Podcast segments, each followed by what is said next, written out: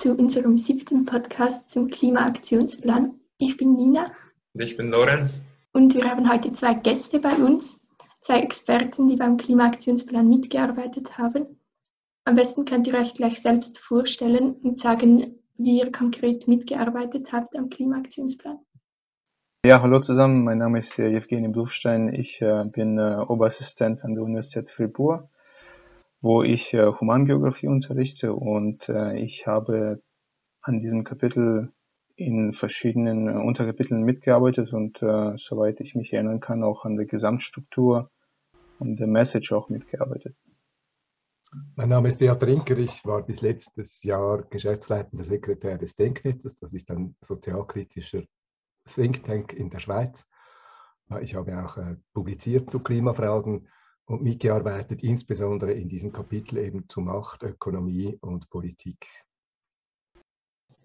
Vielen Dank. Wie ihr vielleicht schon mitbekommen habt, geht es in der heutigen Folge um das Kapitel wirtschaftliche und politische Strukturen.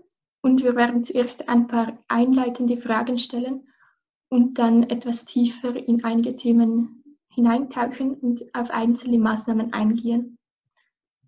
Dann gehen wir doch gleich zur ersten Frage. Und zwar könntet ihr in einem Satz zusammenfassen, was das größte ähm, Problem unserer Wirtschaft ist aus eurer Perspektive. Das zentrale Problem ist, dass wir eine Wirtschaft haben, die getrieben wird von Profiten und von Konkurrenz. Und diese Prinzipien sind so stark, dass sie alle anderen Anliegen immer wieder aus dem Feld wischen und das ist das zentrale Problem. Also ich sehe das genauso wie Beat, äh, äh, würde vielleicht noch hinzufügen, dass das Problem ist nicht nur, dass unser System, unser politisches und wirtschaftliches System von äh, Wirtschaftswachstum abhängt. Das Problem ist auch, äh, falls das Wachstum mal aussetzt, ja, geraten wir in eine instabile Lage, sowohl politisch, politisch als auch wirtschaftlich. Äh, und äh, das können wir uns gegenwärtig nicht leisten. Das ist genau das Problem, die auch daher auch keine wirksamen Klimamaßnahmen bis jetzt äh, umgesetzt haben, würde ich sagen. Also in dem Sinne würde ich sagen, werden wir erpresst von dem, von dem Zwang, immer wieder wachsen zu müssen, ja, oder erpressen uns gegenseitig. Ja, du sprichst den Wachstum an. Ähm, wieso ist es nicht möglich, denn äh, die Treibhausgasemissionen von dem Wachstum zu entkoppeln? Gut, jetzt sprichst du sofort von Entkopplung. Äh, das ist wieder eine Frage von Definition. Meinst du absolute Entkopplung äh, oder relative? Relativ gesehen äh, gibt es natürlich schon viele, viele Beispiele auf nationaler Ebene, dass verschiedene Länder langsam dabei sind, ihr Wirtschaftswachstum relativ zu entkoppeln. Das heißt, sie wachsen schneller als die Emissionen wachsen. Und dann gibt es vielleicht auch ganz wenige Beispiele, wo diese Entkopplung sogar absolut möglich ist. Äh, dass äh, das Wachstum äh, steigt und die Emissionen fallen sogar. Das gibt es auch.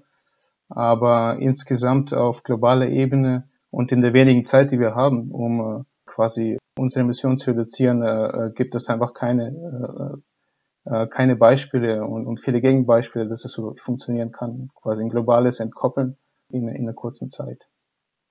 Ich brauche eigentlich lieber den Begriff der Verschwendungsgesellschaft.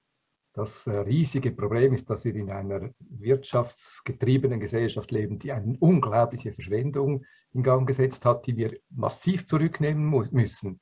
Wenn man von Wachstum spricht, dann muss man ja sagen, welches Wachstum denn? Und es geht gar nicht nur darum, das Wachstum zu stoppen, sondern wir müssen diese enorme Verschwendung alle drei Jahre eine fast hundertprozentige Ersetzen der Handys äh, von allen Menschen alle zehn Jahre alle Autos fortwerfen, die sowieso unglaublich ineffizient sind und 23 Stunden im Tag rumstehen und unheimlich viel Platz brauchen. Alle diese großen Ineffizienzen und Verschwendungen müssen wir beseitigen. Das ist die zentrale Herausforderung. Und das geht nur, wenn das Profitkriterium nicht das Zentrale ist. Das müssen wir erreichen. Wir müssen die Gesellschaft so gestalten können, dass eben diese Nachhaltigkeitskriterien stärker werden als das Gewinnkriterium. Und es ist meines Erachtens nicht möglich, die, äh, die Gewinnkriterien zu überlisten. Also diese Idee, man könne einfach quasi so über ein paar Tricks dann die, die Klimaziele in die Wirtschaft internalisieren, wie das dann heißt, das hat sich bis jetzt als totale Illusion erwiesen. Wir haben jetzt viel über Wirtschaftswachstum gesprochen. Ähm, könnte, könntet ihr kurz den Begriff Postwachstumswirtschaft erklären und ein bisschen erklären, warum das wichtig ist für Netto Null 2030. Also ich würde wieder genau mit dem Argument der Entkopplung äh, kommen und zwar äh, einfach zum Ausdruck bringen, dass eine Gesellschaft, die nicht davon abhängt, äh, ständig zu wachsen, wirtschaftlich, damit sie stabil ist, politisch und ökonomisch, kann natürlich viel einfacher äh, Emissionen reduzieren. Ja, das ist wie, wie, wieder eine Frage der Zeit. Äh, wenn, wenn wir uns einig sind, dass wir wenig Zeit haben, dann, dann, dann äh, ist natürlich die Herausforderung viel einfacher zu bewältigen. Wenn wir in der wenigen Zeit, die wir haben, quasi unser Emissionsvolumen reduzieren äh, können, ohne ständig zu wachsen wirtschaftlich. Ja, das heißt, äh, man muss eigentlich in dem Sinne auch weniger reduzieren letztendlich, weil eine wachsende Wirtschaft äh, bedarf eines äh, immer größeren Berges, der abgetragen muss an Emissionen. Ja. Also das ist ein, ein, ein Aspekt einer Postwachstumsgesellschaft für mich im, im, im Kontext der Klimaherausforderung. Für mich ist äh, zentral, dass die, äh, die Wirtschaft in die Gesellschaft wieder eingebunden wird und demokratisch gesteuert wird. Zwei, drei Beispiele. Wir haben in der Schweiz äh, in ein paar Jahren fehlen uns 65.000 ausgebildete Pflegefachleute. Und es fehlen Tausende, Zehntausende Fachleute für den nachhaltigen Umbau der Energieversorgung dezentral, für die Renovation, für die entsprechende Umgestaltung des Gebäudeparks. Hier müssen wir als Gesellschaft eingreifen und zum Beispiel mit einem großen Umschulungsprogramm heute all jenen Menschen Alternativen anbieten, die merken, uh, diese Corona-Krise und die Klimakrise, mein Job zum Beispiel als Flight Attendant bei einer Fluggesellschaft, das ist vielleicht nicht so zukunftsfähig und ich möchte das auch nicht mehr. Diese Menschen brauchen jetzt eine Alternative, um umzusteigen, brauchen eine Perspektive, die dann eben in eine Klimapolitik, wie wir sie wollen, einmünden. Das sind die vielen konkreten Vorhaben, brauchen natürlich noch viel mehr davon, die uns helfen, die ganze Sache auf eine gute Schiene zu bringen. Und das geht nur, wenn wir die Demokratie ausweiten und entsprechend stärken. Du denkst also, dass es gar nicht möglich ist, äh, mit unserem aktuellen politischen System die Klimakrise zu bewältigen, also dass es wirklich einen politischen Wandel braucht?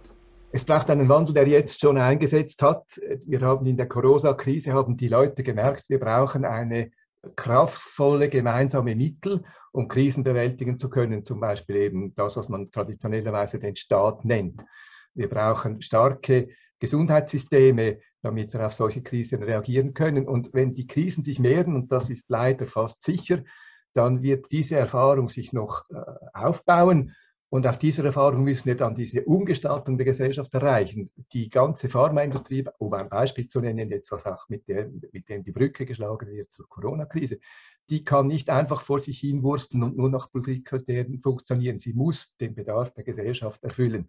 Und das gilt für die ganze Energieversorgung, das gilt für Mobilität und so weiter. Und da müssen unbedingt und überall Klimakriterien zentrale Rolle spielen.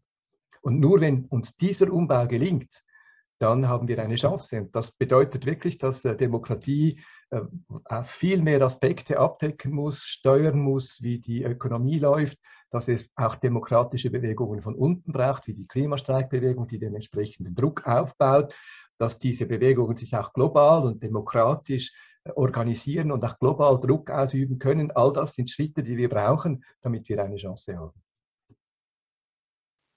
Ja, ich würde vielleicht noch anmerken, ich bin mit allem einverstanden, was Beat sagte, dass man vielleicht die heutige Demokratie, in der wir leben, hier in der Schweiz, aber auch in vielen anderen Ländern, auch eine marktkonforme Demokratie nennen kann. Und äh, die Herausforderung ist äh, sowohl bei Corona hat man sehr gut gesehen, aber auch im Klimawandel auch eine, eine Demokratie, äh, äh, eine Gesellschaft aufzubauen, die halt nicht mehr marktkonform sein muss, um weiterhin demokratisch bleiben äh, zu, zu, zu dürfen, ja, sondern eine, die, wie gesagt, sich emanzipieren kann von, von, von den sogenannten äh, Sachzwängen, ja, äh, die, die immer äh, marktbasiert äh, sind und, und finanzpolitisch, äh, um, um, um all das äh, tun zu können, was wir als Gesellschaft äh, schon lange wollen. Ja demokratisch. Ja, tauchen wir ähm, in die erste Frage ein, die etwas konkreter auf eine Maßnahme ähm, zielt, und zwar auf die Maßnahme 9.3. Dort wird eine Arbeitszeitverkürzung auf 24 Stunden an vier Wochentagen äh, vorgeschlagen bis 2030. Ähm, heute ist unsere Gesellschaft aber enorm so auf Leistung getrimmt. Ähm, wie kann unserer Leistungsgesellschaft äh, diese Veränderung schmackhaft gemacht werden? Also ich könnte hier mit einem persönlichen Beispiel äh, äh vielleicht die Frage beantworten, wenn ähm, mich jemand fragen würde, wäre ich einverstanden mit 24 Stunden, äh, äh, 24 Stunden pro Woche Arbeitszeit, äh, würde ich in meiner Situation, wo ich jetzt bin, sagen, auf keinen Fall. Nicht, weil ich meine Arbeit nicht mag und äh, ich arbeite gerne viel, weil mir die Arbeit äh, gefällt mir an der Universität, aber das Problem ist ein anderes. Meine Arbeit ist, äh, mein Vertrag ist befristet. Äh, ich, an der Universität äh, gibt es wenige unbefristete äh, Stellen. Äh, ich weiß nicht, was danach passiert und ich brauche, ich muss jetzt quasi so viel arbeiten, wie ich kann, um meine Zukunft zu sichern, in der Hoffnung, dass ich irgendwann eine unbefristete Stelle bekomme. Das heißt, wenn mir jemand anbieten würde, in Teilzeit zu arbeiten, müsste mir diese Institution, der Staat, was auch immer, auch äh, gleichzeitig garantieren, dass diese Teilzeitbeschäftigung mir auch äh, eine Zukunftsperspektive sichert. Das heißt, äh, dass ich mir keine Sorge machen muss um, um, äh, um Einkommen, Auskommen, aber auch um letztendlich meine, um, um die Zeit nach der Arbeit. Ja. Das heißt, äh, letztendlich, und jetzt gehe ich über mein Beispiel hinaus, muss äh, Teilzeitarbeit auch zukunftssichernd äh, sein was wir heute nicht garantieren können der, der, der, den meisten Beschäftigten. Ja. Ich glaube, nur dann werden sie überhaupt diese, äh, äh, diesen Vorschlag annehmen können. Ja. Das heißt, müssen davon abkehren, äh, dass nur eine Vollzeit und dann auch nicht nur für alle, muss man sagen, äh, überhaupt zukunftssichernd ist, materiell. Was wären die Auswirkungen auf das Klima äh, dieser Maßnahme? Also ich kann bei Evgeny anknüpfen. Ich bin auch einverstanden, dass die Arbeitszeitverkürzung eingebettet sein muss in eine Gesamtpolitik, mit der die Menschen in ihrer Existenz gestützt werden. Es gibt verschiedene Wege, das auch einzuführen oder voranzubringen. Es gibt einige äh, Wege, wie zum Beispiel eine Elternzeit, eine ernsthafte einzuführen in der Schweiz. Dann kann man äh, beispielsweise ein, ein Sabbatical für alle einführen, dass alle Menschen Anrecht haben, eins, zwei oder drei Jahre während ihrer Erwerbszeit frei zu haben während der, der Periode des Lebens, in der man äh, erwerbstätig ist, um sich weiterzubilden, um neue Dinge zu erforschen, um zu tun, was man möchte. Und da würden Freiheitsgrade entstehen für die Menschen, zu denen, meine ich, die, der allergrößte Teil der Leute gut Ja sagen kann. Gerade auch im Zusammenhang mit Klimafragen könnte man in dieser Zeit ja dann auch lernen, wie äh, die Alltagsgestaltung klimafreundlicher möglich ist und so weiter. Also solche Verbindungen von Arbeitszeitverkürzung mit weiteren Angeboten sind wichtig. Weil wenn man das nicht tut, dann hängt die Maßnahme isoliert da und ist eingeschränkt durch soziale Aspekte, wie sie Evgeny genannt hat, oder eben auch durch Klimaaspekte, weil man nicht weiß, was dann geschieht, einfach so ohne weiteres, ob dann beispielsweise Konsum, auch Konsum hochgeht, den, den wir nicht möchten.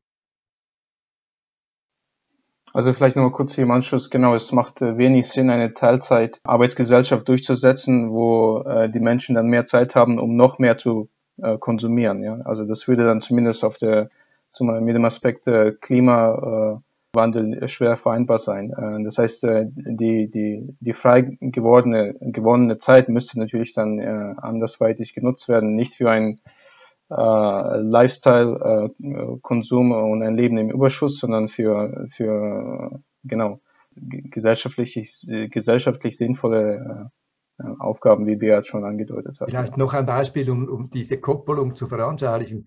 Es gibt ja diesen Ansatz der solidarischen Landwirtschaft, dass Menschen mithelfen, die, das, in der Regel ist es das vor allem das Gemüse, auf die Bauernhöfe gehen und mithelfen bei dem, beim Anbau, beim Jäten und auch beim Ernten dieses Gemüses.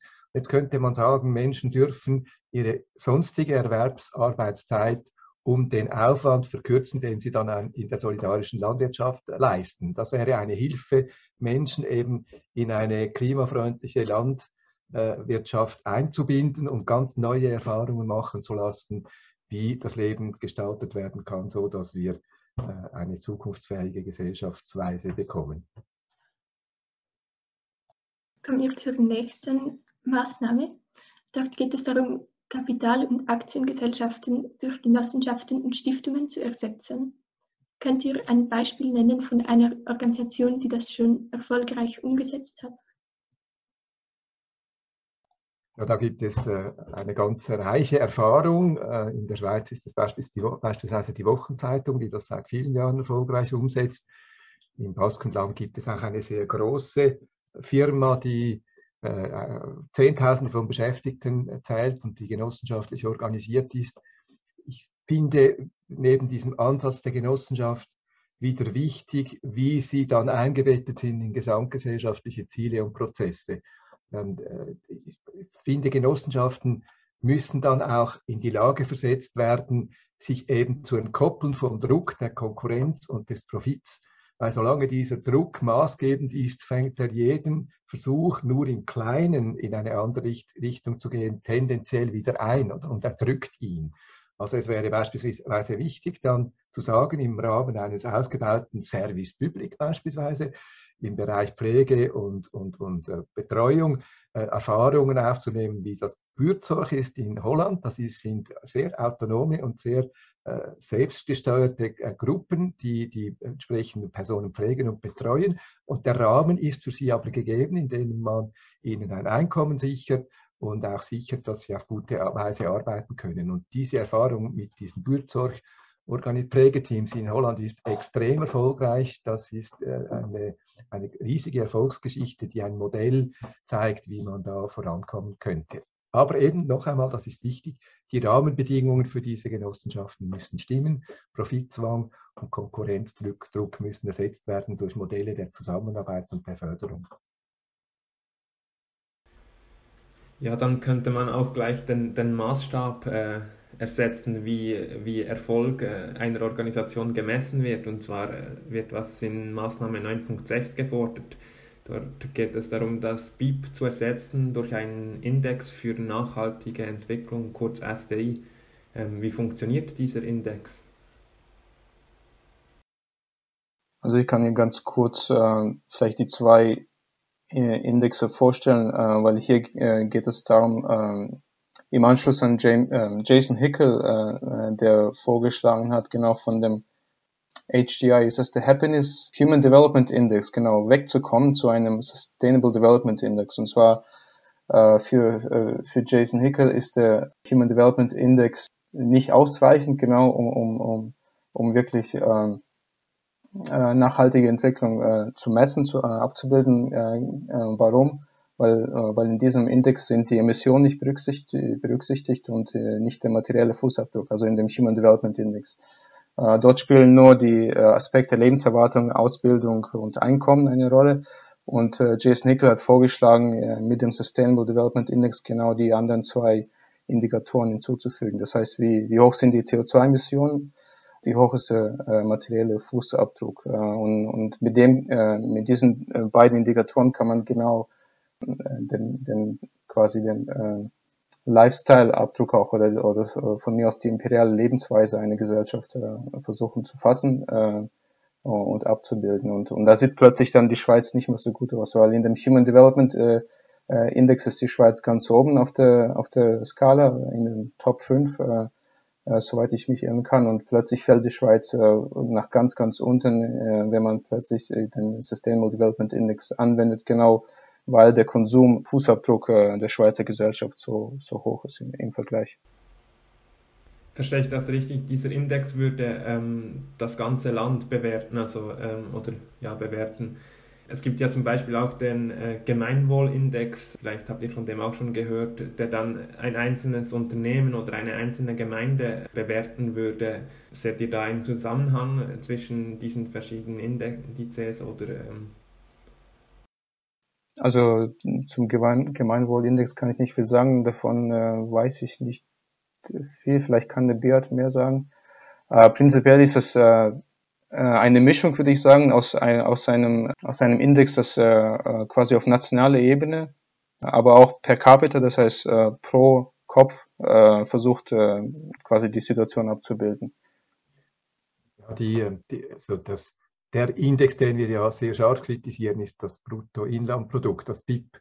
Das BIP ist eine reine Zahlenbeigerei und führt zu so absurden Geschichten wie, dass wenn du das Bein brichst und dann ins Spital gehen musst, dass das BIP sich erhöht, weil man dann Kosten hat, um dein Bein zu heilen und zu, zu prägen. Und das ist ja absurd. Das ist dasselbe. Man verschmutzt die Umwelt und um es dann wieder zu reinigen, braucht es wieder Geld und das erhöht wiederum das BIP. Also das misst nicht, was wir brauchen, sondern es misst nur den Geldumlauf und es ist dann eben auch wieder sehr stark ausgerichtet auf Profitorientierung, weil das, da steht ja das Geld im Zentrum. Deshalb äh, gehen diese anderen Indizes wie der SDI und andere, die haben andere Kriterien, um den Zustand eines Landes zu bewerten. Und die Idee, die du aufbringst, Lorenz, das nachher zu koppeln mit, den, mit der Bewertung einzelner Unternehmen, das ist sehr gut. Das muss man auch entwickeln, um überhaupt eine Steuerungswirkung daraus ableiten zu können. Das wäre eine wichtige Aufgabe. Genau, jetzt haben wir viel über den SDI gehört. Kann denn die Schweiz diesen SDI überhaupt alleine einführen, ohne dass der Index international anerkannt wird? Also bringt das etwas, wenn das die Schweiz alleine macht? Also diese nationalen Indizes, die kann man ja parallel führen. Also du kannst wahrscheinlich jetzt einfach nur sagen, wir hören mit dem BIP auf. Das wäre vielleicht nicht so einfach, aber die Schweiz kann einen STI einführen und äh, das auch regelmäßig durchrechnen und dann auch prominent diskutieren. Das müsste dann verbunden werden mit, politischen Zielsetzungen und eben mit der Bewertung dann auch von einzelnen öffentlichen Diensten und Unternehmen und so weiter, um wirklich Steuerungswirkung auszulösen. Und das lässt sich ohne weiteres machen.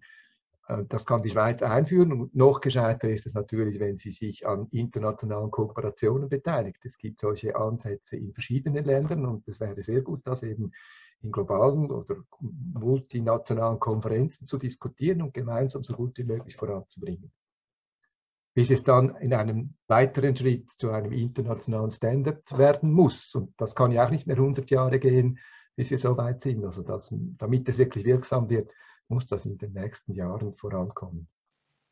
Vielleicht würde ich ja aber trotzdem nochmal daran erinnern, äh, auch der BIP und egal welcher andere Index, äh, von dem wir sprechen, äh, ist ja in dem Sinne kein Selbstzweck. Also der BIP in, in dem Sinne ist auch nur ein Mittel zum Zweck, äh, würde ich sagen. Und zwar geht es hier den Regierungen darum, noch nur zu sehen, ob sie das Richtige tun, um quasi eine Gesellschaft politisch und ökonomisch äh, stabil zu halten. Das heißt, wenn, wenn der BIP wächst, auch wenn sich alle plötzlich anfangen, die Beine zu brechen und im Krankenhaus zu landen, ist das, ist das in dem Sinne äh, ein politisches äh, Ziel, eine, äh, eine, eine Regierung auch in der Schweiz, gerade weil sie dann sich äh, sicher sein kann, dass äh, es äh, keine Instabilitäten geben wird, äh, ob sie finanzmarktpolitisch sind, wirtschaftlich, äh, arbeitsmarktpolitisch und so weiter.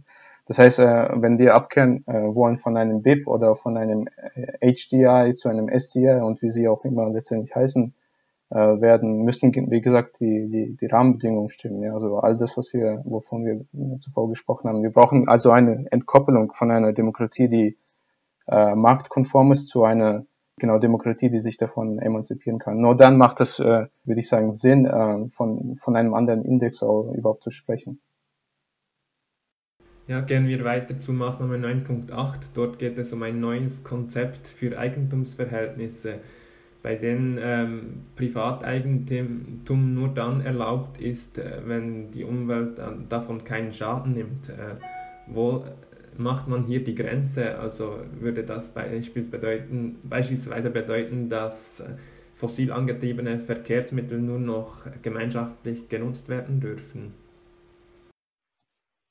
Also ich kann äh, ein konkretes Beispiel machen, das sehr anschaulich ist. Wenn wir äh, in, bei der Energieversorgung auf eine nachhaltige äh, Energieversorgung kommen wollen, dann ist äh, die Solarenergie eine entscheidende Komponente. Und dann kann es nicht mehr sein, dass der Platz unter der Sonne privat ist. Dann müssen die alle Möglichkeiten ausgeschöpft werden können, um eben Solarenergie zu produzieren. Und dann müssen die Besitzenden von Immobilien ihre Dächer auch entsprechend verfügbar machen. Überall dort, wo nicht andere Gründe dagegen sprechen, beispielsweise Heimatschutz oder so, äh, muss, muss das eben möglich werden. Nicht nur möglich, es muss auch gemacht werden. Und da hört dann das Privateigentum auf. Das ist ein konkretes Beispiel äh, dafür. Und in der ganzen äh, Wirtschaft ist es auch, ich, ich, glaube, dass man das nach genauen, konkreten Kriterien entwickeln muss. Äh, beispielsweise finde ich, dass man alle Produkte und alle Dienstleistungen einer Klimaverträglichkeitsprüfung unterziehen muss, regelmäßig. Und zwar muss am besten ist es, wenn, wenn Firmen und Beschäftigte, also Belegschaften in diesen Firmen, sich auch dafür engagieren, aktiv, dass nicht nur von außen aufgezwungen ist, sondern dass das wirklich in den Unternehmen auch verankert wird und dass man bei allen Produkten und Dienstleistungen jeweils äh, den Willen hat, die klima- und umweltfreundlichsten äh, State-of-the-Art-Formen, also das Bestmögliche zu tun und die anderen Formen eben zu überwinden und zu eliminieren. Wiederum ein konkretes Beispiel bei der Lebensmittelversorgung. Es ist ja absurd, dass wir heute Biogemüse verkaufen und das noch, das noch teurer ist als das normale Gemüse. Es müsste genau umgekehrt sein. Der Standard ist Bio und zwar Bio hinsichtlich biologischer Produktion, aber eben auch äh, hinsichtlich anderer Nachhaltigkeitskriterien, Transport etc. Das muss der Standard werden und alles andere muss, solange es überhaupt noch zugelassen ist, entsprechend markiert werden, sodass es dann eben den Chemosalat gibt und der Biosalat ist der normale Standardsalat. In diese Richtung muss es gehen. Und hier sind überall äh, Ebenen, in denen die, das freie, die freie Verfügbarkeit, Privateigentum, ich kann machen, was ich will, das kann nicht mehr gehen, das ist klar. Ja, ich würde vielleicht hier noch ergänzen, äh, äh, dass man die Frage vielleicht auf den, auf den Punkt äh, bringen kann, dass, dass es vielleicht keine Umwelt, kein Recht geben sollte auf Umweltzerstörung, die auf Lifestyle-Missionen basiert. Also es, es gibt gewisse Bedürfnisse, die, die müssen erfüllt werden und dann gibt es Aktivitäten, die, die, die tun wir nicht aus, aus weil, weil, weil das unsere Grundbedürfnisse deckt, sondern weil das, äh, wie gesagt, äh, ein, ein Leben im Überfluss äh, ermöglicht. Und ich glaube, da kann man vielleicht die Grenze doch ziehen, weil du hast ja ganz zu Anfang gefragt, Lorenz, wie, wie und wo kann man da die Grenze ziehen? Und ich glaube, das, so könnte man das versuchen, ja. Und nicht alle Emissionen sind in dem Sinne äh, notwendig. Manche sind für den Überfluss, die anderen sind für, für die Grundbedürfnisse. Da möchte ich noch eine Weiterführung machen. Es geht nicht nur darum, was, da, was ist privat noch erlaubt, sondern es geht auch darum, dass demokratisch kontrolliert und öffentlich gesteuertes Eigentum äh, über, über, über wichtige äh, Firmen beispielsweise und öffentliche Dienste, dass wir das massiv ausbauen. Noch wieder ein Beispiel, die, äh, die PTT, die Post, die könnte zum Rückgrat werden für ein grünes Amazon. Oder für, die Post würde sich verbinden mit Verkaufsplattformen oder Angebotsplattformen, ist ja ein riesiger Auslieferdienst und würde dann zu äh, eben günstigen und, und, demokratisch auch geförderten Bedingungen äh, all die Sachen liefern, die nachhaltig äh, beste Qualität bieten. Das ist ein Beispiel, wie öffentliche Dienste sich weiterentwickeln können, demokratisch gesteuert, so dass wir äh, zu nachhaltigen Verhältnissen kommen. Und auf der anderen Seite ist dann eben, würden dann eben die Produkte Schritt für Schritt eliminiert, auch von den anderen Plattformen, die den Nachhaltigkeitskriterien nicht genügen. Auch wieder ein Beispiel, wenn es möglich ist, Handys so zu bauen, dass sie zehn Jahre halten und dass man auch Ersatzteile auswechseln kann, dann muss das der Standard werden. Das andere muss Schritt für Schritt aus dem Angebot hinausgebracht werden und alle Hersteller von Handys müssen sich noch an diesen ökologischen Standard dann ausrichten. Die Maßnahme 9.9 diskutiert das Thema Finanzierung von Klimaschutzprojekten. Sie schlägt vor, dass Haushalte mit äh, großem Vermögen eine Vermögenssteuer bezahlen. Ähm, gäbe es nicht auch eine Möglichkeit, nicht das Vermögen zu besteuern, sondern quasi die schädlichen Handlungen, so quasi ein Polluter Pays Principle? Also die, die, natürlich gibt es diese Möglichkeit. Ich möchte aber zuerst noch ein Wort einlegen für eine äh, Reichensteuer, also für die Besteuerung von hohen Vermögen. Äh, weil das einfach, das ist einfach zu, zu realisieren und verlangt keine komplizierten Berechnungsgeschichten, wer hat jetzt wie viel zur Pollution beigetragen, also wer ist nun in welchem Maße eben Verursacher in von, von Klima- und Umweltschäden. Das ist ja dann oft im Detail nicht mehr so einfach. Äh, deshalb ist das eine, eine gute Steuer und sie ist insofern auch zielführend, als die Menschen mit sehr großen Vermögen und Einkommen auch deutlich, und das ist nachgewiesen, deutlich mehr äh, Umweltbelastungen erzeugen in ihrem Konsumverhalten. Also hier greift man an der richtigen Stelle ein. Und wir brauchen ja entsprechende Ressourcen und, und, und äh, wir müssen den Reichtum so lenken in der Gesellschaft, dass wir eben das tun können, was wir tun müssen äh, und was eben nicht den Profitkriterien unterliegt, deshalb manchmal auch kostet. Und natürlich gibt es andere Möglichkeiten, zum Beispiel über eine Klima- oder CO2-Abgabe oder das, äh, ein Ökobonussystem, ein Klimabonussystem, bei dem äh, der gesamte Ertrag dieses, dieser Abgabe wieder den Leuten zurückgegeben wird und beispielsweise dann auf Benzin erhoben wird. Also dass pro Liter Benzin ein Zusatzabgabe erhoben wird von, sage ich mal, zwei Franken.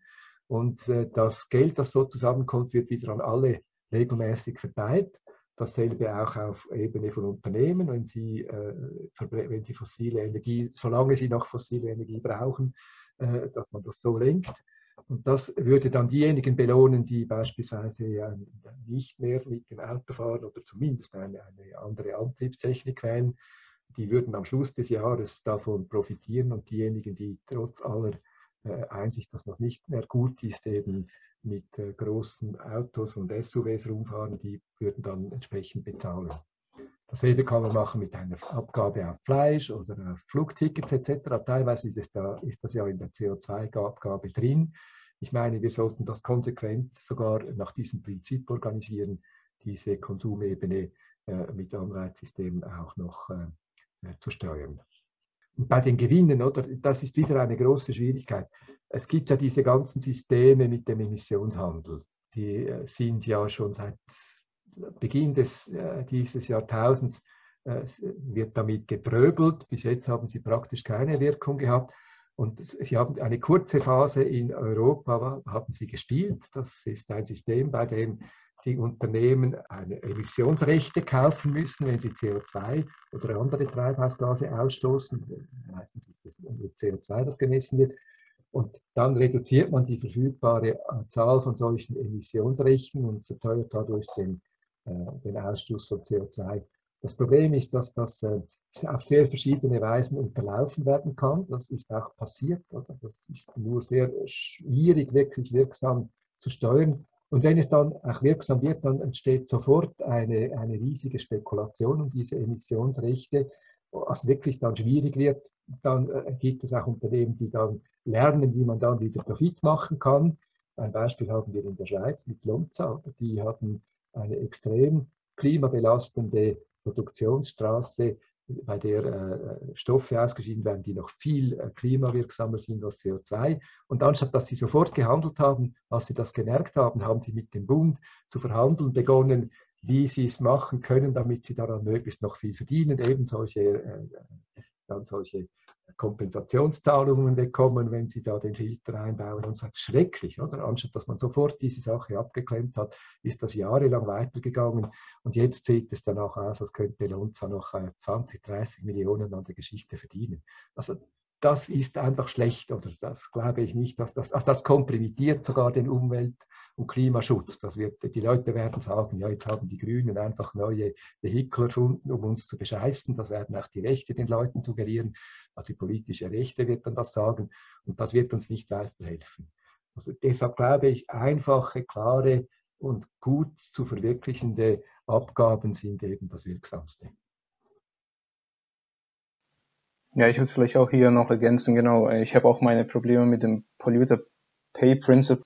Zum einen auch deswegen, weil, weil es suggeriert, dass man kann sich letztendlich daraus aus, aus dem aus der, aus der Verschmutzung, die man zu beantworten hat, rauskaufen. Ja, man muss nur quasi den, den richtigen Preis bezahlen. Und dann ist natürlich die Frage, wer bestimmt, was ist der richtige Preis? Und normalerweise ist, eine, ist das eine, äh, keine wissenschaftliche, sondern eine, eine politische Aushandlung, die, die über den Preis für die Umwelt äh, und Umweltzerstörung bestimmt. Das heißt, äh, wir werden uns dann neue Probleme einhandeln und, und, und äh, wahrscheinlich wenig alte Probleme lösen. Ja. Zum Schluss möchte ich noch einmal eine etwas allgemeinere Frage stellen, und zwar etwas, was mir bei der Vorbereitung der letzten Episode über die Mobilität schon aufgefallen ist, ist, dass es in den letzten Jahren ähm, einige Abstimmungen gab, die Themen de, des CAPs betrafen und ähm, dass äh, ja, die Maßnahmen quasi an Abstimmungen gescheitert sind. Ein Beispiel dafür ist das äh, dritte Rheinhafenbecken in Basel, das wurde angenommen aber ja, dürfte laut CAP einfach nicht mehr weiter ausgebaut werden. Was denkt ihr, was sind die Chancen, dass solche Maßnahmen, die an Abstimmungen gescheitert sind, äh, doch noch umgesetzt werden können? Das ist äh, eine Kernfrage. Wie können wir erreichen, dass wir die nötigen Maßnahmen politisch, gesellschaftlich auch äh, durchbringen und eben mit demokratischen Mitteln? Und das eine ganz wichtige Antwort auf diese Frage ist, dass wir starke Klimabewegungen brauchen. Demokratie lebt nicht nur von formalen Entscheiden, sondern sehr stark auch vom Engagement der Leute, von der Art, wie Probleme auch diskutiert und bewusst gemacht werden. Und hier ist die Klimastreikbewegung ein extrem erfolgreiches und gutes Beispiel, das äh, nicht nur ein Beispiel bleiben sollte, sondern eben Fortsetzung braucht und Ausweitung braucht und neue Wiederbelebung auf allen möglichen Ebenen, Bündnisse mit anderen Bewegungen und so weiter äh, finden muss das ist eine wichtige treibende Kraft, die im Hintergrund die nachher zu fällenden Entscheide massiv beeinflusst. Das haben wir in der Schweiz auch gesehen. Das CO2-Gesetz, die erste Version vor der Klimastreikbewegung war so absurd schlecht, dass äh, niemand mehr zustimmen konnte. Und jetzt haben wir eine Version, die auch noch nicht ausreicht, aber die einen ersten Schritt möglich macht. Der erste Schritte. Äh, wenn wir eine starke Klimastreikbewegung haben, dann werden auch konkrete Abstimmungen in ein anderes Licht gerückt. Das ist die eine Seite. Also wir brauchen starke demokratische Bewegungen. Die andere Seite, wir müssen Lösungen finden, die die Bedürfnisse der breiten Teile der Bevölkerung respektiert, oder, und zwar die elementaren Bedürfnisse zum Beispiel nach einer gesicherten Existenz. Das ist ganz entscheidend, wenn uns das nicht gelingt, wenn es der anderen Seite, den Rechten, gelingen würde, zu sagen, entweder habt ihr diesen neoliberal, äh, linksliberalen Umweltschutz von ein paar Privilegierten oder aber ihr habt ein, äh, anständige Lebensbedingungen. Wenn wir dies in diese Geschichte geraten, dann drohen Niederlagen. Und deshalb müssen wir auch für Lösungen kämpfen, die den Postulaten der Klimagerechtigkeit entsprechen. In der Schweiz und gleichzeitig dann auch in einer internationalen Betrachtung. Äh, ja, also ich würde mich wieder an äh, Beat anschließen. Ich, ich lege meine Hoffnung äh, äh, nicht auf Parlamente, sondern mehr auf genau soziale Bewegungen. Ich würde sagen, bis jetzt konnte man ganz gut sehen, was in den letzten, sagen wir, 30, 40 Jahren passiert ist in Parlamenten gab es viel Klimasymbolpolitik und die eigentliche Klimapolitik, die es gab, äh, wurde immer äh, als, äh, als Reaktion auf, auf Druck von der Straße überhaupt erst ermöglicht. Das heißt, da muss noch viel mehr passieren. Die Klima, Klimastreik und, und, und alle, alle anderen Klimabewegungen überall auf der Welt sind nur der Anfang und ohne sie wird es nicht gehen. Und ich würde auch sagen, dass, dass sie noch ein oder mehrere Schritte weitergehen müssen, damit wir endlich wegkommen von der Klimasymbolpolitik, die, die uns bis jetzt äh, in den letzten ja, 30, 40 Jahren äh, begleitet hat und wenig erreicht hat. Ich kann vielleicht noch an einem Beispiel deutlich machen, was ich meine, wie, wie wir, welche Vorschläge wir entwickeln müssen.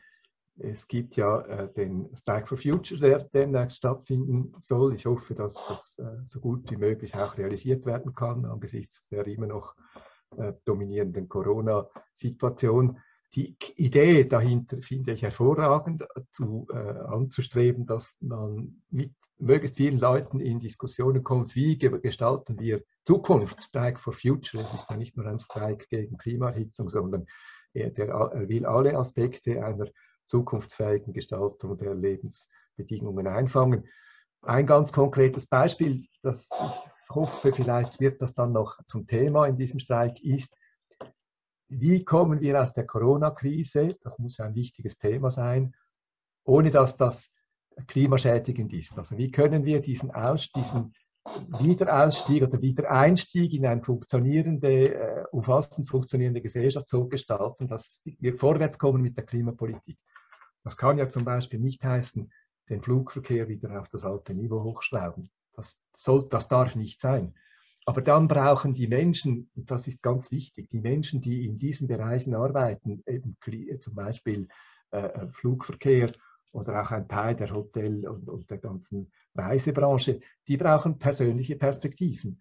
Und hier müß, wäre es wichtig zu fordern, dass jetzt ab sofort der Bund äh, Möglichkeiten anbietet, mit außergewöhnlichen, außerordentlichen Stipendien für Menschen, die sich umschulen müssen und die beispielsweise eben auch schon Familie haben, die dann nicht mit 500 Franken im Monat durchkommen, dass man ihnen die Existenz sichert und gleichzeitig auch Möglichkeiten aufbaut von solchen Umschulungsangeboten. Und wie schon gesagt, die der Bedarf ist da. Die, wir haben 65.000 Pflegefachleute, die fehlen in den nächsten Jahren. Es gibt dazu noch viele Leute im Betreuungsbereich, Kinderbetreuung beispielsweise, die auch fehlen. Da braucht es auch noch viele Profis. Dann braucht es sehr viele Profis bezüglich Nachhaltigkeit vor Ort. Äh, Gebäude sanieren, Heizungen sanieren, Gebäude isolieren, aber auch dezentrale Energieversorgung gestalten, konzipieren in den Gemeinden oder Verbundlösungen aufbauen für eine äh, nachhaltige Energieversorgung. Hier braucht es sehr viele Fachleute und die entsprechenden Ausbildungsplätze müssen geschaffen werden und dann muss auch das entsprechende Berufs, die Jobs müssen auch geschaffen werden. Wir müssen investieren in eine gute Versorgung aller Personen, die eben Unterstützung und Pflege brauchen. Und wir müssen investieren in einen ökologischen Umbau des Gebäudeparks und der Energieversorgung ist ja in der Schweiz eine der wichtigen Geschichten.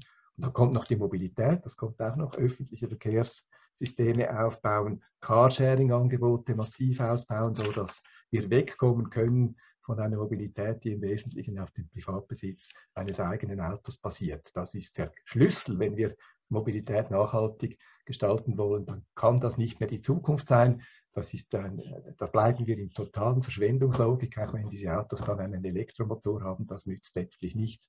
Äh, wir brauchen andere Mobilitätsregimes und da müssen mehr öffentliche Leistungen erbraucht werden. Es gibt Arbeitsplätze, es braucht mehr Weh, vergessen gehen oder am Schluss noch den Preis bezahlen sollen für den ökologischen Umbau und am Schluss dann noch möglicherweise den Preis bezahlen wollen sollen, dass es solche Emissionspapiere gibt, die dann von Unternehmen und Banken und neuen Finanzheiß und Finanzinstituten gehandelt werden und neue Profitmöglichkeiten schaffen. Wenn das die Logik ist, dann werden wir die Leute verlieren. Und ich kann dann, dann haben die Leute ein Stück weit auch recht, dass sie sagen, wie soll ich, warum soll ich jetzt da mitmachen? Da verliere ich ja noch einmal. Und am Schluss schaut dann erst noch auch gar nicht das raus, was wir wollen. Wir kommen mit der Klimapolitik eben nicht wirklich voran. Habt ihr, bevor wir zum Ende kommen, noch äh, etwas Abschließendes zu sagen oder einen Appell an die Zuhörenden? Ja, mein Appell ist äh, das, was ich Klimademokratie nenne, äh, im Sinne von äh, starker Beteiligung möglichst vieler Menschen an den demokratischen Auseinandersetzungen, äh, Beteiligung am, am, Klimastreik vom, vom Mai, äh, wo, das, wo, ihr, wo ihr könnt, dass ihr hier euch anschließt, äh, aber auch, auch dauerhaft dranbleiben und sich nicht entmutigen lassen. Das ist ganz wichtig. Oder? Es, es stimmt, wir haben nur wenig Zeit, aber gleichzeitig auch wenn jetzt wir nicht das so erreichen, wie wir es bräuchten in den, in den äh, Zeitschritten, die erforderlich wären, die Fragen bleiben, die gehen nicht weg. Äh, sie werden nur verschärft und umso wichtiger ist es, dass möglichst viele Menschen äh, für lange Zeiten ihres, ihres Lebens eben ein Klima- und Umwelt- und sozialpolitisches Engagement einweben und einbauen und an der Sache dranbleiben. Ja, der Beat hat das alles schon sehr gut zusammengefasst. Äh, dem ist nichts äh, hinzuzufügen. Gut, äh, somit sind wir am Ende der heutigen Folge angelangt. Ähm, vielen Dank, Jevgeni und Beat, für das Gespräch und eure Arbeit am CAP. Und auch ähm, vielen Dank an, den, an die Zuhörenden. Wie immer könnt ihr Feedback oder Anregungen ähm, an die E-Mail-Adresse cap at climatestrike.ch schicken und wir hören uns in zwei Wochen für die nächste Episode.